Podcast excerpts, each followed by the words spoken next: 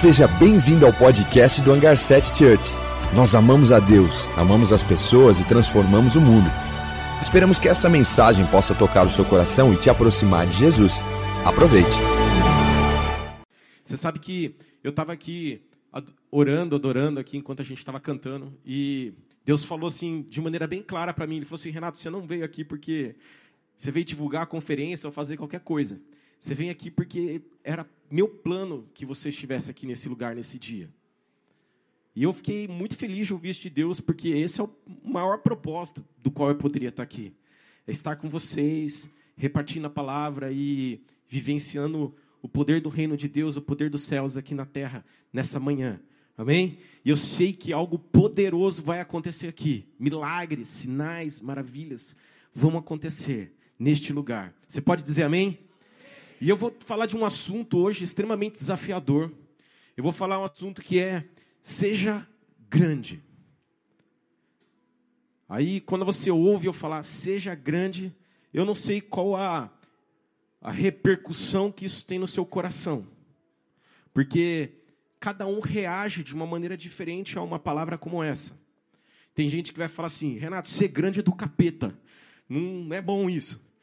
Renato, onde que você tirou essa, esse título não é muito bom, não. Acho que Deus não está nisso. Outro alguém que vai falar, uau, é isso mesmo, temos que ser grande. Né? Vamos ser grandes. E, mas essa repercussão, isso reage de maneira diferente em cada coração, e isso é natural. Isso tem a ver com as experiências que cada um tem ao longo da sua vida. Talvez você esteja aqui e você está dizendo assim, mas Renato, sempre disseram para mim que eu sou pequeno. Sempre amaldiçoaram a minha vida. Sempre disseram que eu vou ser fraco. Sempre me disseram que eu sou incapaz. Sempre me disseram um monte de coisas negativas. Como você pode vir aqui dizer algo diferente disso, algo contrário disso tudo que foi lançado contra a minha vida? E eu quero te dizer algo: Deus vai, se você está aqui nessa manhã, e se isso é uma realidade na tua vida, Deus vai mudar essa condição. Porque o Espírito Santo vai vir aqui nessa manhã e ele vai quebrar essas palavras. E você vai ser liberado para viver algo grande que Deus tem para a sua vida. Amém? Mas também pode ser paradigmas que você constrói a partir das suas experiências de vida que impedem você de entender isso. São, às vezes, as experiências que você tem na sua família, no seu trabalho, por outros lugares que você já passou, por outras igrejas, é, por situações que você já viveu. Isso, você pode, isso pode te impedir de viver, de ser grande em Deus. E eu queria abrir Gênesis 1, na primeira, primeiro capítulo da Bíblia. É bem importante esse trecho, é um dos versículos que eu mais gosto da palavra de Deus, mas Gênesis 1, 26. Eu vou ler do 26 até o 28. Fala assim: Então, Deus disse: Façamos o ser humano a nossa imagem, ele será semelhante a nós. Dominará sobre os peixes do mar, sobre as aves do céu, sobre os animais domésticos, sobre todos os animais selvagens da terra e sobre os animais que rastejam pelo chão. Assim Deus criou os seres humanos, a sua própria imagem, imagem de Deus os criou. Homem e mulher os criou. Então Deus os abençoou e disse: Sejam férteis e multipliquem, e multipliquem-se e encham e governem a terra. Vamos parar aqui. Aqui fala que nós somos criados à imagem e semelhança de Deus. Quantos acham que Deus é grande? Levanta a mão. Eu, eu tenho certeza. Ele é poderoso. Ele é Senhor sobre tudo. Ele criou o céu e a terra. Ele é um Deus grande e a palavra de Deus diz assim: que eu e você fomos criados à imagem e semelhança dele. Então nós não podemos minimizar quem nós somos, porque a nossa forma, o nosso padrão é Deus, é grande, se você compreende isso, isso muda a forma como você caminha na sua vida aqui na terra. Muda como você vive a tua vida cristã. Porque qualquer palavra contrária a essa é mentira. E nessa manhã Deus vai restabelecer essa identidade nos nossos corações, de que nós somos um povo, somos pessoas grandes em Deus. E ninguém pode mudar isso. Ninguém. Porque quem nos garante o tamanho de quem nós somos e o que nós podemos fazer em Deus é a palavra dele. É o livro no, na qual nós cremos e seguimos. um livro de profecias. E eu, e eu falo como isso é tão importante, vou dar um exemplo pessoal meu. Eu tive muitas experiências negativas de igrejas no passado. E eu sempre convivi, eu convivi numa igreja grande. E aí quando Deus me chamou para pastorear uma igreja, uma igreja, eu falei assim, minha igreja vai ser pequena. Só que isso era um paradigma que estava na minha cabeça. Porque eu falava, a igreja pequena, eu não vou ter os problemas que eu tinha na igreja grande. E Deus começou a falar assim, Renato, você está errado. Porque a palavra de Deus, nós acabamos de ler em Gênesis 21, fala: multipliquem-se, sejam férteis, multipliquem-se, chama a terra. Deus nos chama para sermos grandes, para termos uma igreja grande. Mas as minhas experiências me impediam de ser grande em Deus. E quando Deus foi quebrando e destruindo essas coisas no meu coração, eu comecei a olhar a igreja numa nova perspectiva. E sabe o que aconteceu? A própria igreja começou a crescer. Porque Deus mudou dentro de mim. E às vezes, quando Deus muda isso nos nossos corações, esse entendimento de que nós precisamos ser grandes, as coisas ao nosso redor, elas começam a se mover, porque se tratam de coisas que não são só naturais, mas são espirituais. Não são só questões naturais. Isso existe na região espiritual sobre as nossas vidas. Então nós precisamos dizer, Senhor, eu quero ser grande, ninguém pode impedir isso na minha vida. Existe uma história muito conhecida de vocês, eu quero falar sobre duas histórias, mas uma está lá em Lucas 9. E é bem legal essa história, porque aqui Jesus, ele vira para os discípulos e fala assim, Lucas 9, 46. Os discípulos começaram a discutir sobre qual deles seria o maior. Jesus conhecendo o pensamento. Deixa eu pôr o relógio aqui, que eu esqueci de pôr o cronômetro. Jesus, é, conhecendo seus pensamentos, trouxe para junto de si uma criança pequena e disse: Quem recebe uma criança como esta em meu nome, recebe a mim. E quem me recebe, também recebe aquele que me enviou. Portanto, o menor de vocês será o maior.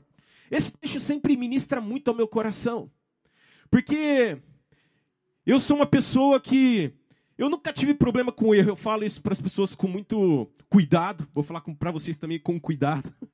Eu nunca tive problema com erro, no sentido assim, de que se a gente se a gente está errando é porque a gente está se arriscando, a gente está se lançando, a gente está fazendo. Eu não estou falando daquele erro consciente, do pecado. Deus, Jesus odeia o pecado. Mas é tão lindo esse trecho porque Jesus não está preocupado. Ali, se os discípulos ele não repreende os discípulos porque ele tá ali, estão errando, estão ali se movimentando. a quem é o maior? Está tendo um problema de orgulho no meio deles. E Jesus não está ali destruindo eles, arrebentando eles porque eles estão orgulhosos. Mas Jesus está ali alinhando o coração deles para serem grandes. E era até um processo natural que eles estavam vivenciando ali, aqueles discípulos estavam vivendo milagres, poder. Jesus tinha transferido autoridade sobre eles, eles estavam vivendo coisas sobrenaturais. Demoniados estavam sendo libertos, doentes estavam sendo curados. Jesus estava ali no Lucas 9, no capítulo 9, multiplicando pães e peixes, alimentando 5 mil pessoas, libertando ali naquele, aquele, aquela criança endemoniada. Eles, estavam vendo tudo aquilo e eles estavam sendo empoderados por Jesus naquilo que eles estavam fazendo. De repente eles estão discutindo: é, quem é o maior? Jesus fala assim: ó, vem aqui, vem aqui perto. O maior é como essa criança. Vocês podem ser grandes, mas para serem grandes, precisam ser como essa criança. E aí, eu, eu penso sempre na minha filha. Eu falo, Lívia, o que você quer ser, filha? Pai, quero ser escritora, médica pediatra, é, eu quero ser chefe de cozinha, eu quero ser. O que mais que ela quer ser? Cientista. Ela quer ser um monte de coisa. E é lindo isso, sabe? Porque a criança, nada limita os sonhos dela, o que elas acham que elas conseguem ser ou elas podem ser. Não tem restrição no coração delas a respeito do que elas podem alcançar e ser. Por mais difícil que pareçam aos nossos olhos, como adultos que pensam com razão e, e um monte de coisa. Porque à medida que a razão vai crescendo no coração das crianças, é que elas vão achando que elas não podem ser todas essas coisas. Mas na verdade, eu e você podemos ser tudo isso. O que impede minha filha de ser uma chefe de cozinha, uma, uma médica e uma cientista? Nada. E Deus nessa história ele está dizendo, ó, para você ser grande, você precisa entrar nessa dimensão de compreender que você pode todas as coisas em mim. Tá lá. Você pode abrir tua Bíblia depois em Filipenses 4:3 fala: "Tudo posso naquele que me fortalece". É normal uma, uma criança pensar grande. É normal. Se isso não acontece com teu filho, você precisa conversar melhor e descobrir o porquê. Mas é normal. Ah, pai, eu vou ser o presidente do Brasil. Ah, eu vou ser um jogador de futebol muito famoso. Ah, eu vou ser o diretor executivo dessa empresa aqui.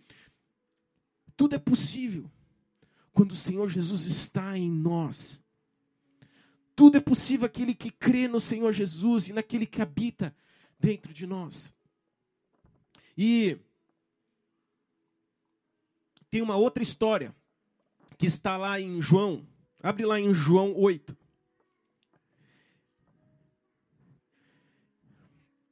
É uma história ali, uma mulher, uma mulher é pega em adultério.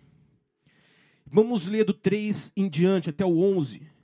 Então os mestres da lei e os fariseus lhe trouxeram uma mulher pega em adultério e a colocaram diante da multidão. Mestre, esta mulher foi pega no ato de adultério.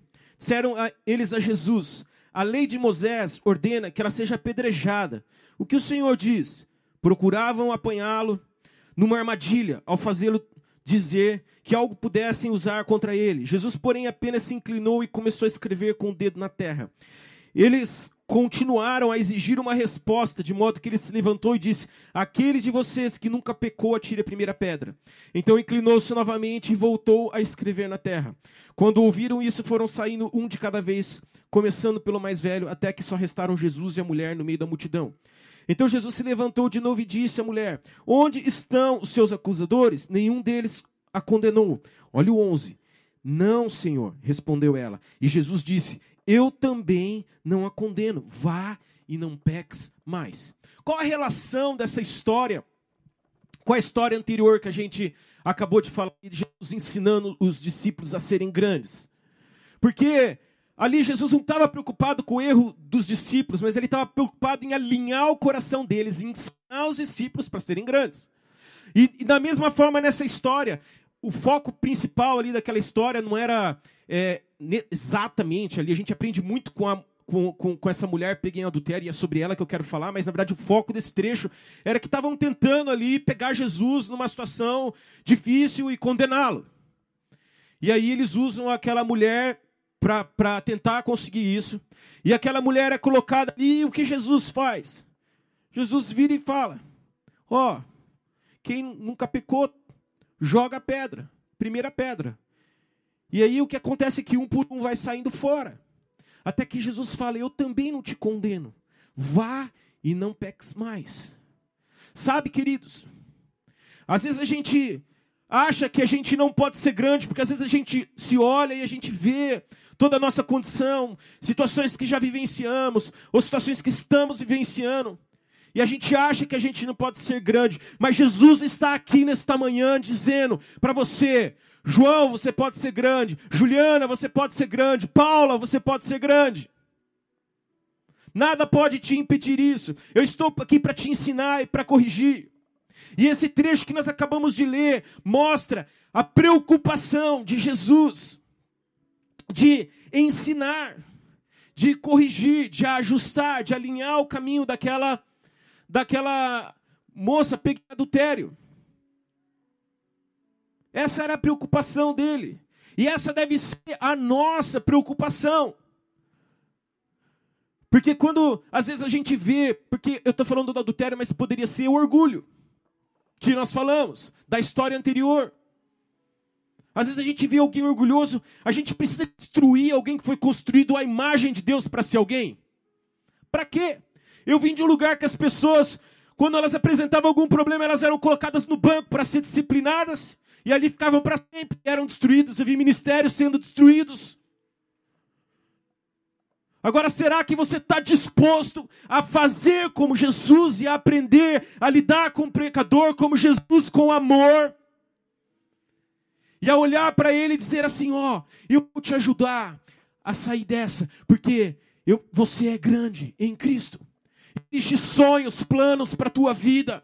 Você é grande. Você está disposto a impulsionar aquelas pessoas ao seu redor a serem grandes. Talvez você esteja aqui e você veio de um lugar onde você não podia dizer para ninguém ser grande, que isso era pecado. É verdade, não tem nada de estranho nisso, não, que eu estou falando. Tem muita gente que acha que ser grande é pecado. É um paradigma que precisa ser caído por terra. Porque não é o que a Bíblia nos ensina. Você pode até dizer, eu anotei um trecho aqui que às vezes é mal interpretado, de Romanos 12, 3. Não considerem melhores do que realmente são. Mas ali está falando do corpo de Cristo, que cada um tem dons e talentos. E que cada um deve exercer a sua função sem se preocupar em exercer a função do outro, à medida da graça e da fé, fala lá em Romanos, que é derramada sobre você. Então, Deus nos chama para entendermos que se algo em nós precisa ser retirado para que a gente seja grande, seja retirado, e nessa manhã isso vai acontecer. E nós precisamos entender que nós precisamos impulsionar, empoderar todos aqueles que estão ao nosso redor. E às vezes são coisas simples, como alguém de repente vem orar por você, vem, você vê ela orando por uma, uma às vezes ela está orando por você por uma cura ou liberando uma palavra profética sobre você. Fala que bom que você orou por mim, que bom que você liberou essa palavra. Deus quer te usar para isso. Você é capaz de empoderar alguém que está tentando se mover nos dons para serem fortes e grandes nesse dom? Ou nós estamos destruindo e matando aquilo que Deus está fazendo?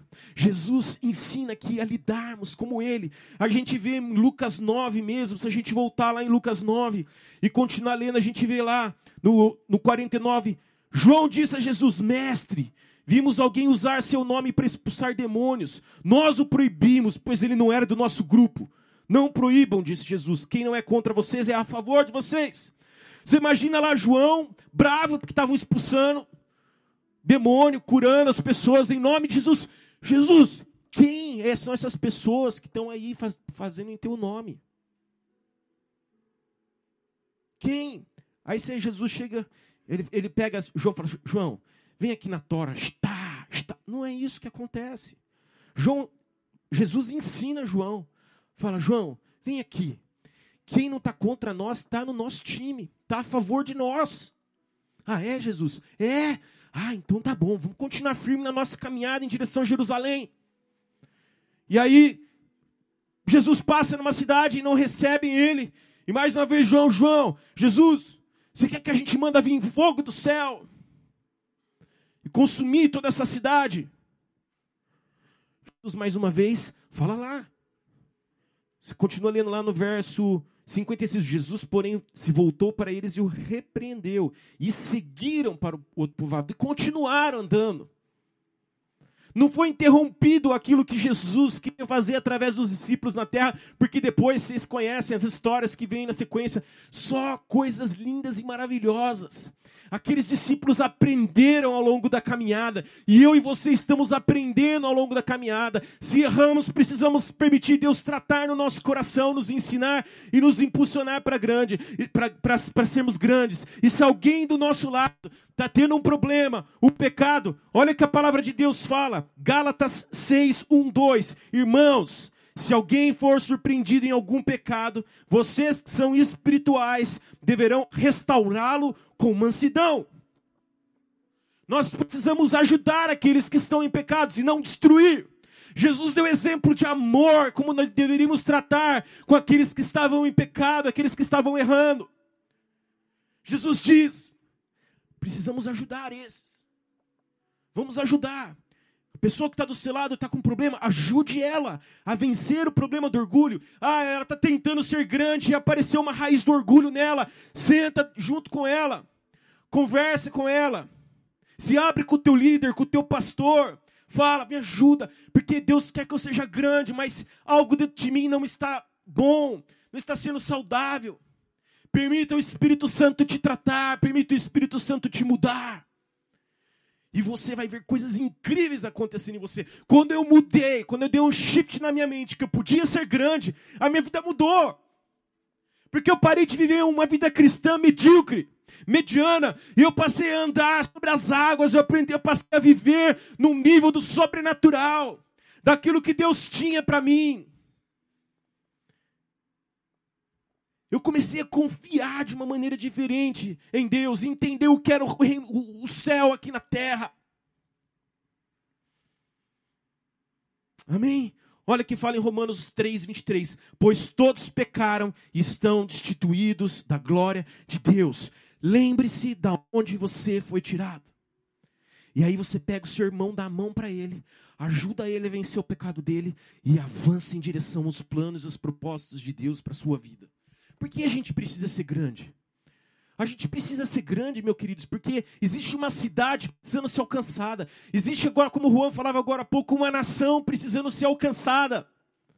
Temos vivido coisas malucas aqui na nossa nação. E Deus quer te usar para isso. Mas para sermos usados, nós precisamos mudar aqui a nossa mentalidade de quem nós somos e o que nós podemos em Cristo Jesus. Não tem como mudarmos, o, o, transformarmos em Dayatuba se a nossa mente não for ajustada. Se a gente não compreender isso, a gente não quebrar os paradigmas, não deixar de lado toda a religiosidade, não entregar nas mãos de Deus as experiências negativas que tivemos.